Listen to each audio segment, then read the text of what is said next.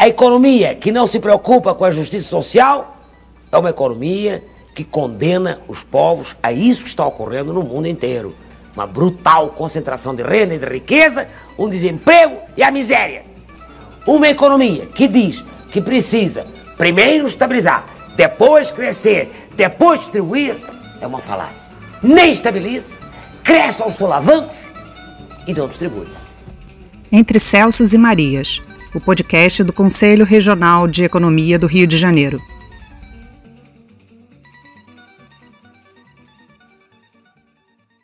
Bom dia, boa tarde, boa noite, querido e querido ouvinte. Hoje chegamos aqui para mais uma edição do Entre Celsos e Marias, o podcast do Conselho Regional de Economia do Rio de Janeiro.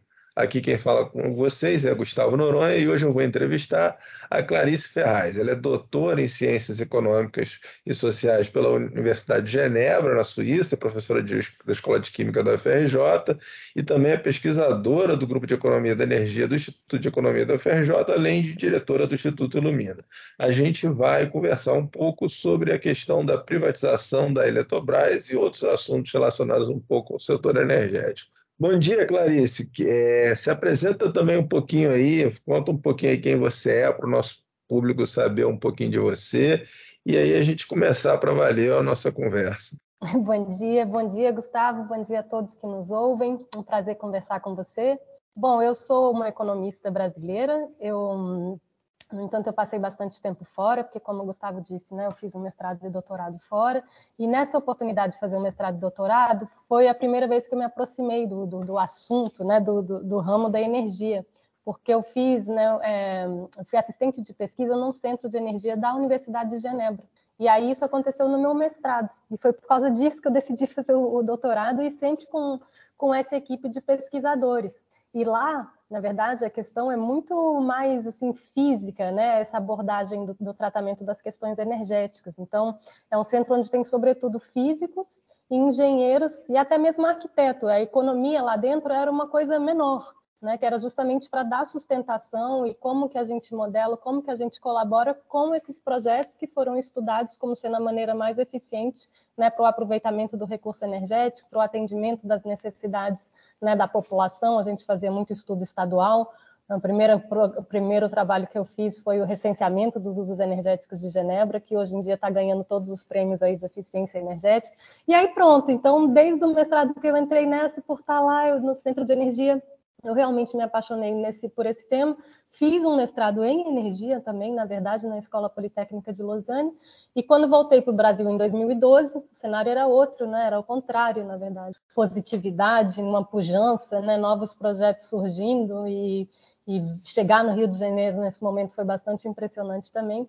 Cá estamos, dez anos depois, né, num cenário de extrema decadência e de profunda crise energética. E, e não por isso me alegro em conversar com vocês, me alegro justamente porque eu acho que nós temos soluções e que é preciso que a gente esteja reunido e fortalecido para conseguir né, colocá-las politicamente, para atuar justamente para mudar esse setor, né, para a gente ter um melhor processo de desenvolvimento. Então, Clarice, antes da gente falar um pouquinho do, do que a gente pretende até abordar um pouquinho hoje, que é a questão da privatização da Eletrobras, eu queria que você desse um panorama exatamente sobre o setor energético brasileiro com essa situação. Tu falou que estava tá, numa situação de crise, não sei o quê, os preços das tarifas também aumentaram, a gente tem uma, um, problemas globais da questão energética, como é que isso afeta o Brasil. Então, dá um panorama de um, como se fosse uma análise de conjuntura da questão energética brasileira. Certo. aquela, aquela breve pergunta, né? Olha, o setor elétrico brasileiro, é, a, a, gente vai falar de muita ambiguidade. Então, setor elétrico ou energético, Gustavo? Você quer que eu faça uma abordagem um pouquinho geral primeiro, talvez? É, exatamente. Vai do tá. geral para o específico. É. O Brasil é um caso assim muito único e muito particular. Inclusive a gente já teve na ponta né, da indústria da energia né, e, dessa, e de tudo isso que ocorre em, em torno das cadeias do, do, controle dos recursos energéticos algumas vezes ao longo da nossa história, né, com, a, com o petróleo, com o etanol, petróleo e águas profundas, né, e as fontes, né, realmente as fontes renováveis de eletricidade e o nosso setor elétrico na configuração que ele tem, que é absolutamente extraordinário também Então, só uma contextualização geográfica, não é o Brasil um enorme país, né, quase um continente. Aqui a gente vai abrigar quatro tipos de clima diferentes. Então, por isso que é muito interessante você ter um país inteiro interligado, como a gente fala, interligado é que ele está ligado por meio das linhas de transmissão. Quando eu faço essa ligação das diferentes regiões, dos diferentes climas através da, das linhas de transmissão, eu consigo justamente fazer um balanceamento e otimizar justamente, por exemplo, uma água que está estocada em determinado reservatório de uma situação que está com abundância de água e jogar né, para é, transmitir essa eletricidade para uma, uma região onde haja uma maior escassez. Então, na verdade, o setor elétrico brasileiro, na sua composição, ele é muito moderno, na verdade, porque ele faz isso, ele liga diferentes climas e ele busca a complementaridade dos recursos naturais né, que existem no nosso território. Essa é a corrida mundial de ponta da tecnologia que está acontecendo hoje. O nosso, né, o nosso arcabouço, o nosso esqueleto, ele já tem isso. Então, isso é muito interessante. Ao redor do mundo, o que, que a gente tem como tendência geral? Então, você tem uma, um problema muito sério né, da crise ecológica, e essa crise, na verdade, ela está associada às emissões poluentes. Essas emissões poluentes estão muito ligadas com o setor de energia. Então, o que está acontecendo? você tenta evitar o consumo daquelas fontes de energia que sejam particularmente poluentes. Quais são? Sobretudo os combustíveis, combustíveis fósseis. Ao você tentar sair ou usar menos combustíveis, naturalmente você começa a usar mais eletricidade. E aí, como você está, né? Primeiro, quem te fez fazer esse movimento foi justamente a necessidade de reduzir a poluição associada justamente ao, ao né, seja a oferta ou o consumo de energia. Você na verdade, quando você foi para a geração de eletricidade, você fala, não, mas essa eletricidade então ela precisa ser limpa, porque senão eu vou cair no mesmo problema, vou estar consumindo uma fonte de energia que tem emissões poluentes e, portanto, vai agravar né, todo o desequilíbrio ecológico né, que a gente está experimentando. Então, tem acontecido isso, uma eletrificação dos usos energéticos, né, então, acontece na indústria de óleo e gás, na verdade, um, se misturam né, as razões, tanto a, a, pandemia, né, que teve uma desaceleração do ritmo econômico, mas a própria necessidade de descarbonização freou né, os investimentos na expansão justamente de novas refinarias, né? E você ainda tem algumas é, e, e, os investimentos, na verdade, da expansão da oferta são menores. Então, aqui do lado do óleo e gás, a gente realmente tem uma inflação ligada, né? Um problema de oferta. Você tem, então, na verdade, se parou de ampliar né, a oferta desses combustíveis e, ao mesmo tempo, aquela programação né, de vamos consumir menos para consumir mais eletricidade de fonte renovável não estava de pé ainda. Então, a gente está ainda né, é, olhando para esse futuro né, de transição, mas, na verdade, não mudou as infraestruturas e continua consumindo combustível fóssil, gerando realmente essa, essa inflação aqui. Tá? Quem são os mais prejudicados e o que está acontecendo, sobretudo, na Europa. Acontece, nessa transição gradativa né, que tem se feito, não se conseguiu sair totalmente né, dos combustíveis fósseis. Então, o setor elétrico ele ainda é muito cheio de gás natural, né, sobretudo os países que não têm né, nossa dotação de vento, nem de sol, nem os nossos preciosos reservatórios. Então, os países da Europa, por exemplo, onde começa, né, onde eclodiu a crise justamente dos custos da energia, tanto de petróleo como da eletricidade, o problema foi esse, foi o gás natural. Então, os países eles fazem dois movimentos. Um, tentar reduzir a exposição ao consumo de gás natural, então buscando fontes substitutas, e também ajudar aquela população mais pobre ou grandes consumidores industriais que estejam sendo afetados sobremaneira né, pela inflação dos insumos energéticos. Tá? Esse é o cenário mundial do setor de energia. Então, extremamente tensionado, né, precisando sair de óleo e gás sem ter feito a transição ainda, a explosão dos preços e um mercado que já está tensionado do gás natural para pelo menos os próximos três anos, palavras do Banco Mundial. Vamos olhar agora para o Brasil. O que está acontecendo aqui no Brasil? Há alguns anos vem se forçando a entrada justamente de uma maior participação termoelétrica na geração de eletricidade. Então, quando a gente aumenta a participação de gás natural na geração de eletricidade, a gente está se expondo justamente a essa inflação internacional, né, tanto pela escassez e agora agravada pela, pelo conflito da Ucrânia. Então, aqui tem um problema sério. Quer dizer, o Brasil, em vez de reduzir sua exposição ao risco, né, atrelado ao consumo de gás natural, ele aumenta. Tá?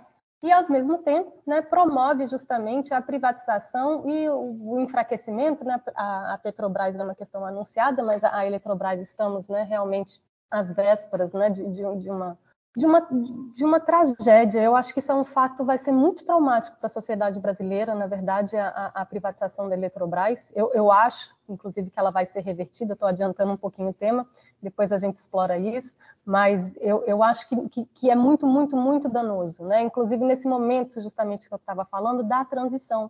Né? Você deveria fazer o quê? Pegar justamente renda de petróleo, que é, também tem sido discutido, né? a Inglaterra, por exemplo, está agora taxando né, os lucros extra, extraordinários né, das empresas de petróleo, e fazer o quê? Ajudar, então, a compensar esses aumentos de preço. Não está acontecendo nada disso. Aqui no Brasil, as pessoas estão sofrendo tanto do aumento dos combustíveis, como o aumento da tarifa de eletricidade, e o governo não faz nada.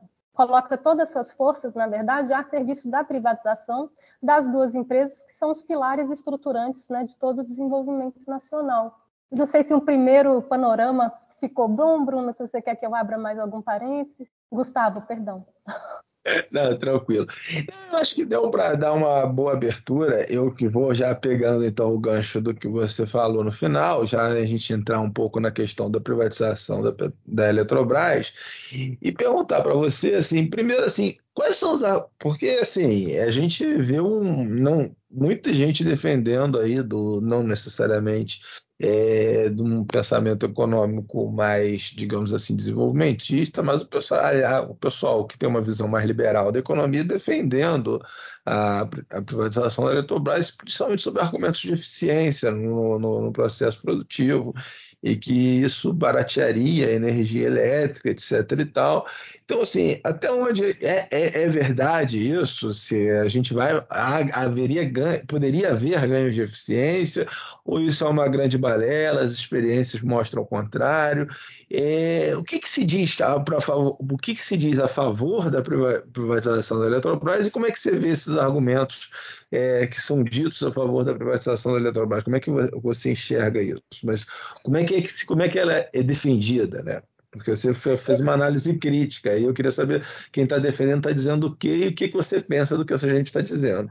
Eu vou fazer dois breves comentários, porque eu acho que quem defende é extremamente marcado, na verdade, ou por postura ideológica ou é ignorante do setor. E ser ignorante do setor é uma coisa até normal, porque o setor elétrico é bastante complexo, tá certo?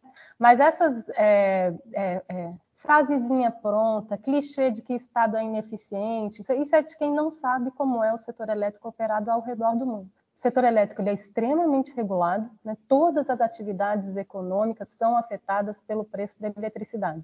A Alemanha, agora, por exemplo, já anunciou que entrará em severa recessão. É um país extremamente industrial, indústria de ponta. Por que isso acontece com a Alemanha? Porque o combustível que ela usa na sua indústria explodiu o preço. Né? Então, essas coisas têm tem impactos profundos. Tá? Então, o mercado livre, na verdade, ele não serve justamente né, para garantir segurança de abastecimento, para evitar pico de preço. Né? Essas coisas não são ditas, mas fechado esse parênteses, então o que se fala é que, na verdade, a, a Eletrobras vem investindo pouco, e isso é verdade, né? porque, sobretudo desde o Temer, que foi colocado na, na Eletrobras uma diretoria que é privatista. Né? Hoje em dia, a, a Eletrobras ela não é pública, né? ela é uma empresa de capital aberta, a União é, é a majoritária. Mas lá dentro você tem fundos que estão extremamente interessados na privatização, que querem controlar a empresa e que querem, sobretudo, ter a mão né, sobre estoque regulador. Né? A liquidez inteira do setor elétrico praticamente está na Eletrobras, que é quem controla os reservatórios. Lembrando que a eletricidade a gente não estoca. Tá? Então, quem vai segurar da gente não ter um blackout?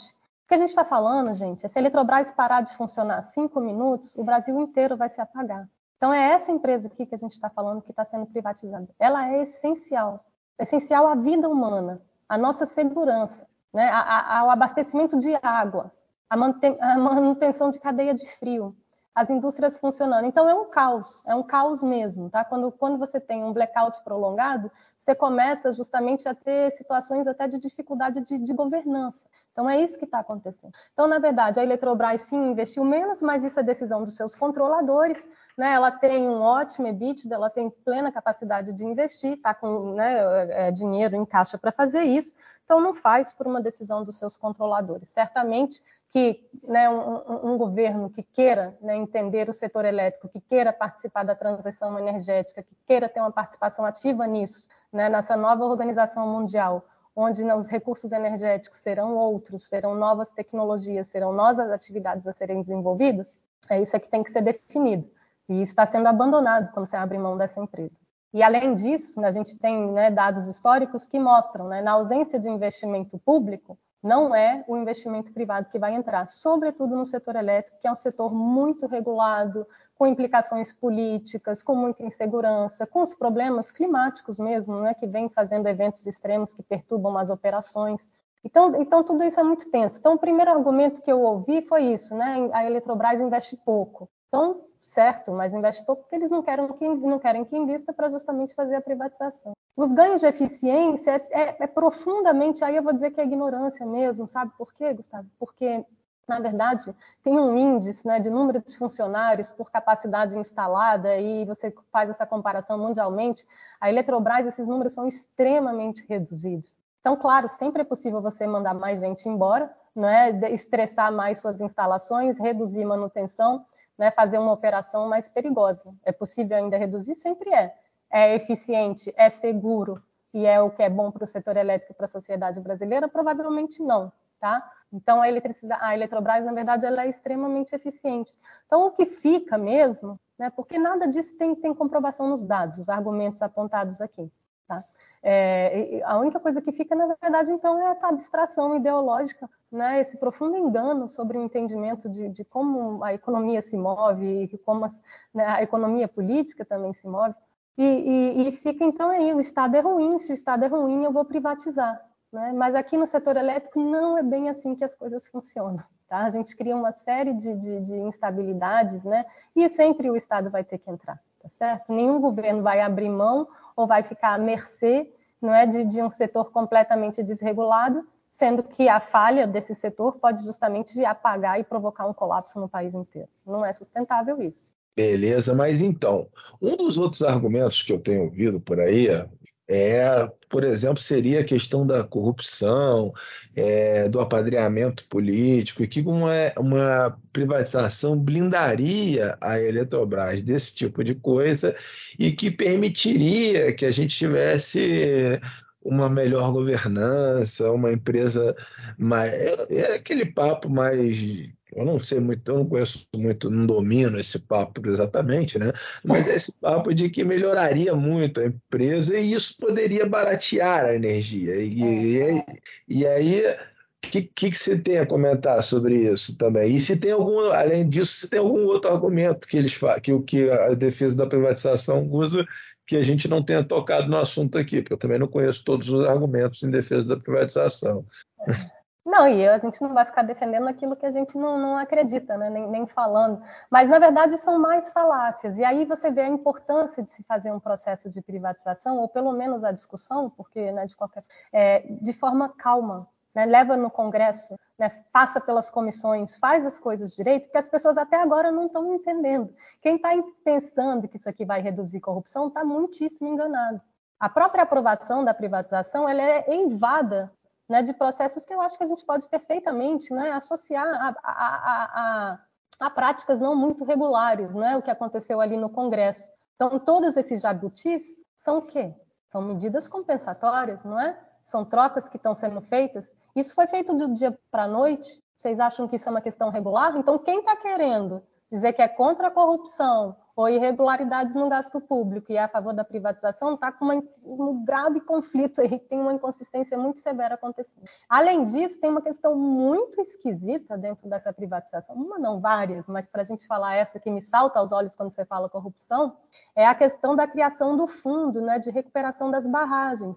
E aí vai ser o quê? A empresa privatizada ela tem uma obrigação com a União né, que foi dito que a Eletrobras não teria capacidade de fazer isso, mas a Eletrobras privatizada, então, ela teria, que seria justamente investir para fazer a recuperação ali dos, das áreas dos reservatórios, né, realmente a gente está precisando né, cuidar. Né?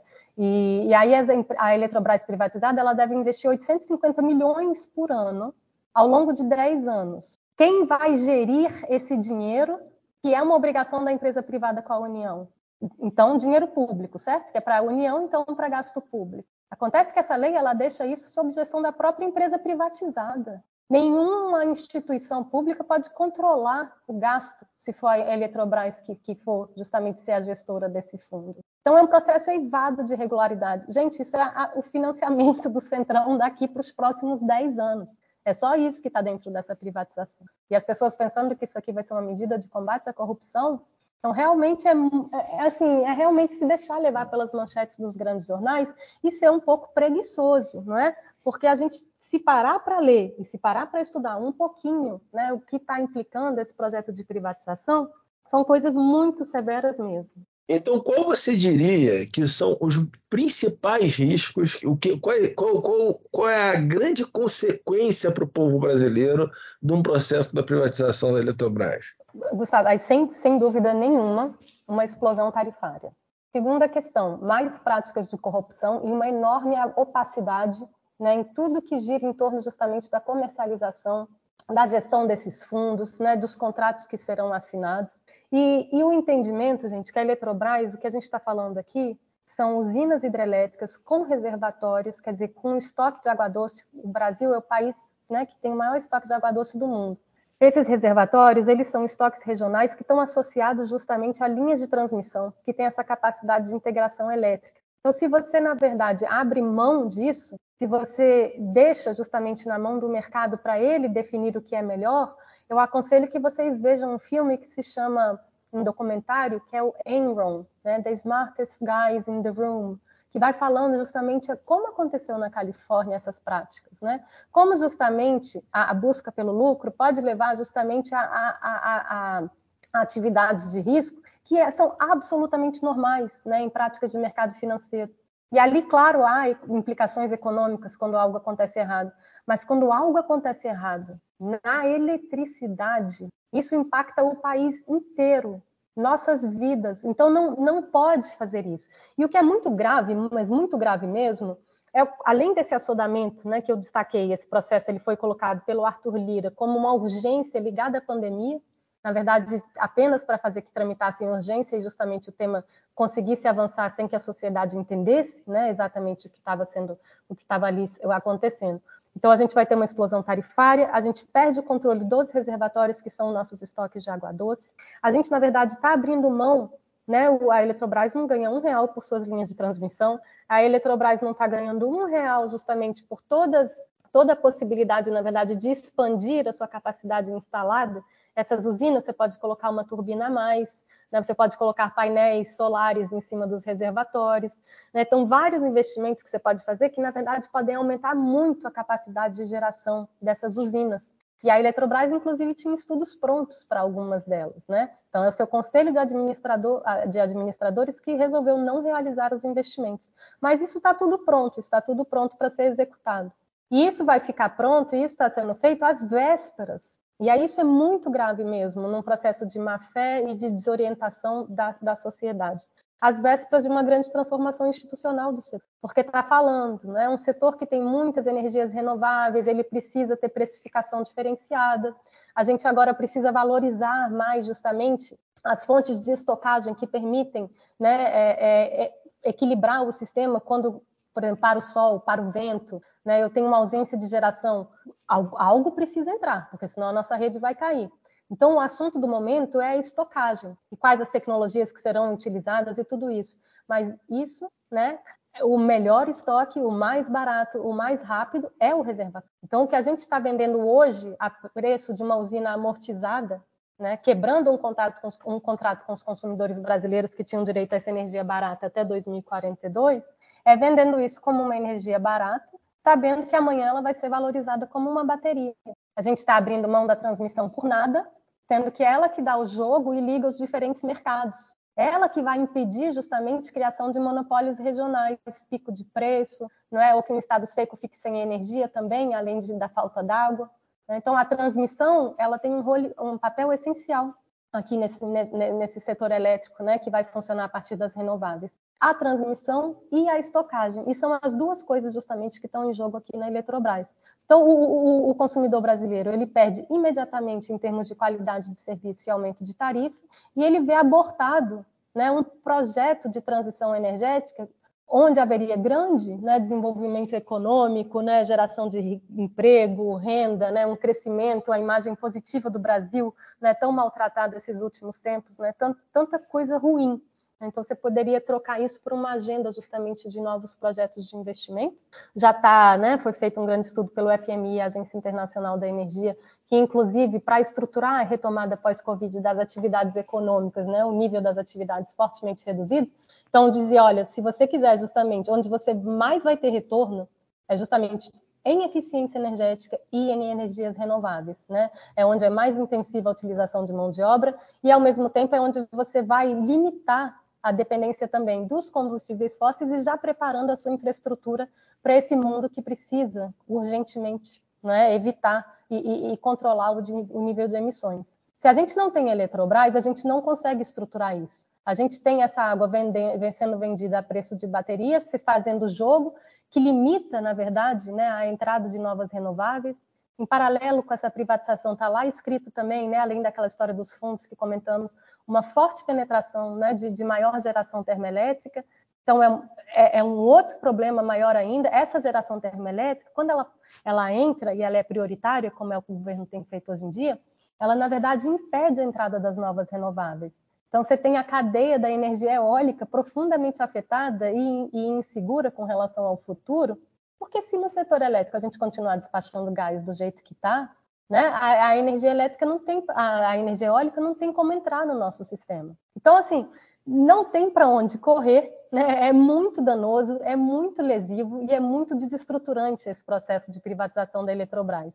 É preciso que se discuta a organização do setor elétrico brasileiro. A gente está no meio de uma crise mundial de inflação energética e de necessidade de descarbonização. Então, o que, que a gente faz agora? É isso que está posto. Você tem que criar uma agenda para discutir isto. A privatização reduz a tarifa? Não, aumenta. A privatização vai reduzir o nosso nível de emissões poluentes e vai nos ajudar no processo de transição? Não. Ele aumenta o consumo de gás e ele sabota o processo de, de transição ao abrir mão justamente dos estoques reguladores e das linhas de transmissão. Então, ele é equivocado hoje e ele é profundamente equivocado para o dia de amanhã. E é preciso que a gente conscientize as pessoas, porque é preciso fortalecer o próximo governo para que isso seja revertido imediatamente, caso isso chegue a se concretizar agora nessa. E eu acho que é essa a mensagem que eu gostaria de deixar, que mesmo que isso passe, dificilmente conseguirá ser consolidado, porque ele é muito desestruturante, tem muito fio desencapado aqui dentro, né? Então, é preciso fortalecer e ficar muito firme na defesa dessa, dessa empresa, que é justamente o que pode estruturar toda a nossa transição. E aí sim a gente ter um novo projeto de desenvolvimento, como a gente teve justamente na época de criação da Eletrobras. Né? É isso que a gente espera assistir aqui novamente. E, e é isso. Obrigada, Gustavo. Eu espero que a gente tenha conseguido esclarecer algumas coisas. Então, uma última pergunta, assim, claro. é, é me diz uma coisa, Clarice, como é que é, é no mundo, né? As empresas do, do, semelhantes à Eletrobras, elas são públicas, são privadas? Porque eu acho que é, para o nosso ouvinte também ajuda a ter uma noção, ó, no mundo é desse jeito, então por que, que a gente está fazendo desse outro jeito? Ou é, é. tudo. Enfim, diz aí. Tá, olha, das, dados do OCDE, tá? Das 50 maiores empresas, mais de 60% é estatal. Inclusive, os compradores da Eletrobras agora provavelmente serão fundos né, estrangeiros, quer dizer, de governos, né, outros que não o nosso. Então, você vai trocar o controle do estatal, que é o teu estado, para ser controlado por um estado outro, que não o seu. Não me parece ser uma grande, né, uma grande barganha, né, pra, sobretudo para quem é, é anti-estado. Quer dizer, é, vai ser é, controlado por um estado com o qual você não tem né, a, menor, a menor relação. Então, no mundo não é isso que acontece. No mundo não tem ninguém privatizando empresa de energia. Não, não tem. O que você tem são movimentos, inclusive, contrários. Na verdade, a própria Europa, né, na Espanha e em Portugal, eles pedindo para desacoplar momentaneamente do mercado comum europeu, porque eles têm muita energia renovável. E esse preço único do mercado europeu, na verdade, impacta muito, né, porque aí o preço médio é dado pelo gás. Tá? Então, tensões mesmo nesse sentido surgindo uma ideia, inclusive, de um comprador único para o gás para reduzir justamente os preços, contratos de mais longo prazo, tem nada de mercado livre acontecendo, pelo contrário, é como podemos regular, como podemos né, nos organizar para estabelecer controle de preços, porque se a gente perde a mão sobre o controle do preço de energia, você perde a mão sobre a economia inteira. Né? Então, você pode ter aí situações bastante graves. Certamente esse dado terrível, né, que nos chega hoje, eu, eu soube hoje, né, o aumento da pobreza né, no Brasil, o aumento da fome no Brasil, então tudo isso está diretamente relacionado. Eu não sei né, onde as pessoas pensam que moram, mas aqui no Brasil, onde nós moramos, né, há 33 milhões de pessoas com fome, há quase 60% da população em insegurança alimentar. Qual é a capacidade de pagamento das vocês vão fazer o Estado ficar pagando essas tarifas subvencionadas a fundo perdido, um Estado que tem aberto mão né, de, de, tributação, de receita fiscal? A gente está numa espiral que não, não tem muito como dar certo, entendeu? O enfraquecimento fiscal, aumento do gasto do governo, porque ele abre mão dos seus ativos, mas as pessoas consomem energia. Tarifa social dobrou né, nesse, é, é, ao, ao longo desse último ano. E mas então, voltando para falar do mundo, né, Gustavo, você pediu a contextualização. Então, não é nada disso que está acontecendo. Não tem ninguém liberalizando mais, né? Inclusive, lá nos Estados Unidos, essa conversa de liberalização, ela parou ali naquela onda, justamente quando teve o caso da Enron. Então, alguns estados já estavam liberalizados, né, mas é, não sei se são 13 estados dos 51 que tem mercado livre, livre mesmo, e um que tem justamente é o Texas, que se arrebentou, né? Inclusive, o Texas, uma abstração, né? A população texana mais de mil pessoas morreram né, quando a rede não foi a rede, inclusive quando o setor né, colapsou por causa do inverno e as empresas, na verdade, que não tinham feito a manutenção adequada do seu sistema. Então, o preço explodiu, o sistema capotou, e aí você tem várias discussões acontecendo. Por uma semana dessa, você tem mais de 50 bilhões de dólares de custos relacionados. Será que não é melhor a gente ter né, uma prevenção, né? usar o dinheiro para justamente estruturar, fazer infraestrutura, do que ficar dando dinheiro a fundo perdido para a empresa só para compensar a despesa corrente de gasto da população com o consumo energético que ela própria não consegue financiar. Eu acho que dá para a gente estruturar melhor essa despesa, né? Quem está tão preocupado com justamente o, bem, o bom uso né, do gasto público deveria pensar nisso. A Itália, vou dar outro exemplo, você tem praticamente 50% da população italiana recebendo ajuda para pagar sua conta de eletricidade. 50% da população, tá? E, e aí isso é o quê? Isso já para o governo italiano são 30 bilhões de euros só nesse ano. Esses 30 bilhões de euros, a população, na verdade, ela tem ajuda para pagar sua conta de luz, mas continua empobrecida, né, dependente dessa ajuda estatal. E esse dinheiro vai ficar onde, ao fim e ao cabo? Né? Esse dinheiro vai todo para os acionistas dessas empresas privatizadas, né, que, vendo essa crise, deixam o preço subir. Né? A essencialidade da, da, da eletricidade né, não deixa, é, é, esse produto, como a gente diz, né, nós os economistas, tem uma inelasticidade muito grande. Né? A gente não tem como abrir mão de eletricidade né, para cadeia de frio, né, para bombear água, né, para todos os processos produtivos né, da nossa indústria, para essa nossa conversa aqui. Né? Então, é, é, a essencialidade. Né? Então, isso dá um poder muito grande. O, o, que você vê é o contrário, na verdade, a regulação apertando é, mercados crescendo ao redor dos mercados livres, então um mercado de capacidade, há um mercado é, de equilíbrio, há, há, um mercado de baterias, há, tem, começa a ter várias coisas pipocando, você tem muita ajuda estatal justamente para segurar. Então, essa expansão do mercado, ainda que você queira per, é, reduzir o papel do, do, do Estado, na verdade, no setor, ela aumenta, só que ela aumenta da pior maneira possível que é só bancando o gasto sem ter controle de nada e sem poder atuar justamente na eficiência da operação do sistema. Então, ineficiente é o uso do recurso que justamente visa o maior lucro. Se a gente otimiza a gestão do uso energético, né, dos recursos energéticos, a gente faz um, um, um sistema eficiente e aí, como consequência, a gente tem uma energia barata. Não tem que ficar correndo atrás de cortar imposto, né? A gente tem que estruturar isso aqui corretamente. E olhar para transi a transição energética, que é uma questão vital né, que é a origem realmente de todas as transformações. E aí aqui o setor de energia está no coração desse processo. Então é melhor você ter capacidade estatal, você ter uma empresa que coordena, que justamente fica com esses elementos de flexibilidade, ou será que é melhor você ficar capturado, né, aí sem ter nenhum controle e, e, e sendo submetido a flutuações de preço que você não tem nenhum controle sobre eles? Não, não tem condição, entendeu? Esse projeto não tem futuro, mas ele custa extremamente caro. Então é, é, é, realmente preciso ou que seja evitado agora, o que está muito difícil nesse governo, né? não, há, não há limite, se vê aqui não há limite, e, mas que no próximo isso deverá ser rapidamente revertido. E é isso, é trauma agora, trauma depois, né? as instituições profundamente abaladas, né? não é uma reestatização né, que vai provocar justamente a perda de, de confiança nas instituições. O que provoca a perda de confiança nas instituições foi esse processo horroroso e lamentável ao qual nós, nós estamos assistindo desde justamente né, que esse processo de privatização realmente foi passar no Congresso. Né? Então, na, a Câmara, né, que está difícil para a oposição também, né? esse governo muda muito as regras, né? mas, enfim, passou pela Câmara, passou pelo Senado, ninguém segurou, ninguém verificou conta, ninguém verificou irregularidade, ninguém verificou inconstitucionalidade. Chegou no CVM, foi notificado inúmeras vezes, nada aconteceu. Chegou no TCU, os votos dos ministros são documentos históricos né, a serem analisados.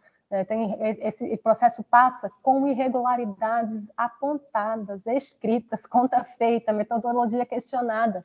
Não, não, o TCU não disse está tudo bem. O TCU disse pode seguir adiante. E aí deixou lá todas as inconsistências encontradas, inclusive algumas determinações. Tá? Então, tudo isso é, é, é terrível, isso é terrível. Então, o TCU também que não segura, e há uma série né, de medidas também já no Supremo que a gente não sabe exatamente como o Supremo vai reagir a essas provocações. Tudo isso é muito ruim, tudo isso é muito ruim. Mas eu vou então encerrar com uma nota positiva, né, para não terminar muito ruim, muito ruim, e fico então com aquele apelo para que todo mundo se una, na verdade, e, e que, que, conheça um pouquinho mais desse setor, né, de como foi importante a Eletrobras naquele momento, o que, que a criação da Eletrobras permitiu, né, como que o Brasil se desenvolveu a partir da criação da Eletrobras. Vejam isso, é disso que a gente está falando. Né? E além disso, gente, é o estoque de água doce. Né? A gente está num momento muito severo, né? o mundo se aquece, é a água do consumo humano, é a água da irrigação, é a água do turismo, né? a água da navegação. Então é tudo isso o reservatório. A gente não pode mesmo abrir mão. Até nos Estados Unidos, na verdade, né, os superliberais, os reservatórios são controlados pelo exército. Né? O setor não é estatizado de modo algum, mas os reservatórios são, né? porque isso é uma questão muito elementar e muito essencial em termos de segurança, até mesmo segurança alimentar. Não é sem, sem energia a gente não tem nada. Então, fica o apelo né, para que esse assunto não esfrie, não esfrie, que a gente fique com ele até o fim. Eu espero que isso possa ser evitado e, caso não seja, que seja assunto de todas as discussões e que o próximo governo chegue muito fortalecido para fazer o que deverá ser feito. E eu agradeço aqui pela conversa, Gustavo. Desculpa se eu me estendi. Não, Clarice, foi muito bom a sua fala. Por, é, é tanto assunto que por, a gente podia é. ficar horas falando aqui.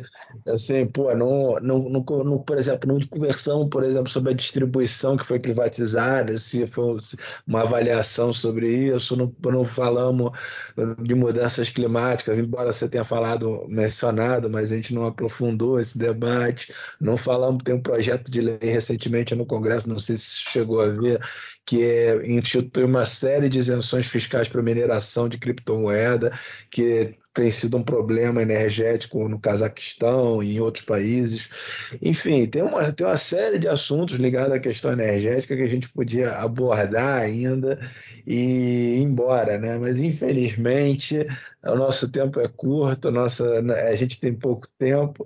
Então eu queria que você deixasse assim uma última frase assim tá de para encerrar o nosso programa hoje e certamente já fica de antemão convidada para a gente aprofundar essa discussão sobre a questão energética no Brasil e no mundo em, outro, em, outra, em outra oportunidade. Muito obrigada, Gustavo. É isso mesmo, assunto não falta. Né? O setor é super complexo, está passando por uma revolução tecnológica em meio a uma crise geopolítica. Então, realmente, tem por onde a gente puxar e conversar, e, e são muitos pontos né, muito essenciais. Resumindo a nossa conversa, onde a gente está, do que, que a gente precisa. Eu acho que a gente tem que guardar esses essenciais. Né? Então, a gente está nesse mundo muito, muito tensionado, né? um mundo que tem guerra, sempre em torno dos recursos né, energéticos e do controle desses recursos, portanto, deter tecnologia sobre as renováveis é muito importante, não é isso que vai dar soberania, e é isso que nos dá também a possibilidade de ter desenvolvimento econômico, porque a gente tem estruturado a nossa cadeia de energia. A gente fica menos vulnerável, isso é essencial.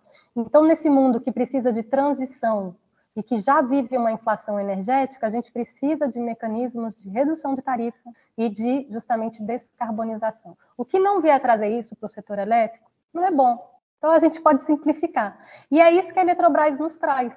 A Eletrobras ela é responsável, né? E a gente tem um contrato com ela até 2042 para comprar a energia cotizada, quer dizer, a 60, 70 reais, e não a 1.500, 2.400, que foi esses os preços praticados aqui no ano passado, tá? Então, a gente quer a Eletrobras como fonte de energia barata e estabilidade de preço, porque quando ela controla o reservatório, ela controla o estoque. Então, ela pode evitar pico de preço, né? E ela pode ter aquela segurança, né? Que tem, inclusive, né, uma característica aqui de bem público, porque vai beneficiar a todos. Né? A presença da Eletrobras e, e, o controle e a interligação das nossas regiões pelos reservatórios e pelas linhas de transmissão é uma coisa é, fantástica mesmo que a Eletrobras fez. Então, fiquemos de olho. A Eletrobras é nossa e a gente tem projeto para ela, porque a gente sabe que sem eletricidade não tem desenvolvimento econômico. Sem energia barata, a indústria não emprega. E é disso que a gente está precisando. E essa energia também precisa ser limpa. A gente sabe também, voltando a mais um pontinho geopolítico, que tem várias barreiras né, não comerciais também sendo colocadas é, com relação a emissões poluentes. Né? São medidas protecionistas que agora vão ganhar um cunho climático, né, no meio dessa tensão também em torno da transição. Então, para evitar também competitividade via preço, as pessoas vão começar a embarrear né, certas importações. Então, já está na Europa, já tem nos Estados Unidos, são, é, né, são, são impostos como é, Carbon Border Tax Agreement, uma coisa assim, que era justamente taxando o conteúdo de carbono né, dentro das importações. Então, você veja, a gente aqui com toda essa pujança de renováveis, vai a indústria consumir essa eletricidade com muita geração termoelétrica, muito poluente, e tudo isso vai taxar, onerar duplamente o produto brasileiro, o produto industrial brasileiro. Um, porque é uma energia cara, e dois, porque é uma energia poluente que ainda vai ser sobretaxada por essa poluição. Então, a Eletrobras é a nossa fonte né, de energia limpa e barata, e é por isso que ela tem que ficar conosco é o controle dos reservatórios e é o controle das linhas de transmissão. Estou querendo estatizar todo o setor elétrico? Não, mas a gente precisa ter o controle sobre os reservatórios e a transmissão. Então, chamando a atenção de todos que, mesmo que seja aprovada a privatização nesses próximos dias, isso é mais só uma página desse governo de desestruturação e destruição, e isso precisará ser revertido. Mas é um setor complicado, é muito dinheiro, então o governo precisa estar tá muito fortalecido e ter apoio popular né, e apoio parlamentar, então escolher muito bem né, os candidatos nessas eleições agora que vem, para que justamente esse Congresso e o próximo presidente revertam isso muito rapidamente. Não precisa nem é, a, o Congresso é o ideal, né? Mas com uma medida provisória a gente já consegue então eliminar essa descotização e começa pelo menos a garantir que um pouquinho né, de, de estabilidade de preço a gente consiga com a Eletrobras. Esse é um processo que está com muitas irregularidades mesmo e é preciso que ele seja então se concretizado, revertido. Espero que realmente não seja concretizado para a gente evitar tudo isso aqui né, que, eu, que eu mencionei. Mas é saber que a gente tem a Eletrobras, que é fruto de engenharia e de inteligência brasileira, relacionada a grandes feitos e a um grande projeto de desenvolvimento que participava de um projeto de construção de nação. Espero que a gente possa retomar tudo isso né, e que a gente segure firme aí até outubro. Então, um abraço a todos, obrigado pela conversa, Gustavo, e fica a provocação para que vários temas né, sejam abordados justamente, que a gente fique de olho né, até o fim do ano, pelo menos, para a gente né, ter a força de retomar a Eletrobras caso ela seja né, realmente é, privatizada. Obrigada. Nós que agradecemos, Clarice, foi muito boa a nossa conversa. Esse foi mais um episódio de Entre Celsos e Marias, o podcast do Conselho Regional de Economia do Rio de Janeiro. Você pode acessar todos os nossos episódios na sua plataforma favorita ou pelo site do Corecon, corecon-rj.org.br. Lá você também encontra o Jornal dos Economistas, o órgão de imprensa lá, jornalzinho, que sai artigo de opinião todo mês, é, inclusive está com a edição recente no ar, e você também tem acesso aos cursos oferecidos pelo Corecon, entre outras funcionalidades. Um bom dia, uma boa tarde, uma boa noite, querido ouvinte. Até a próxima.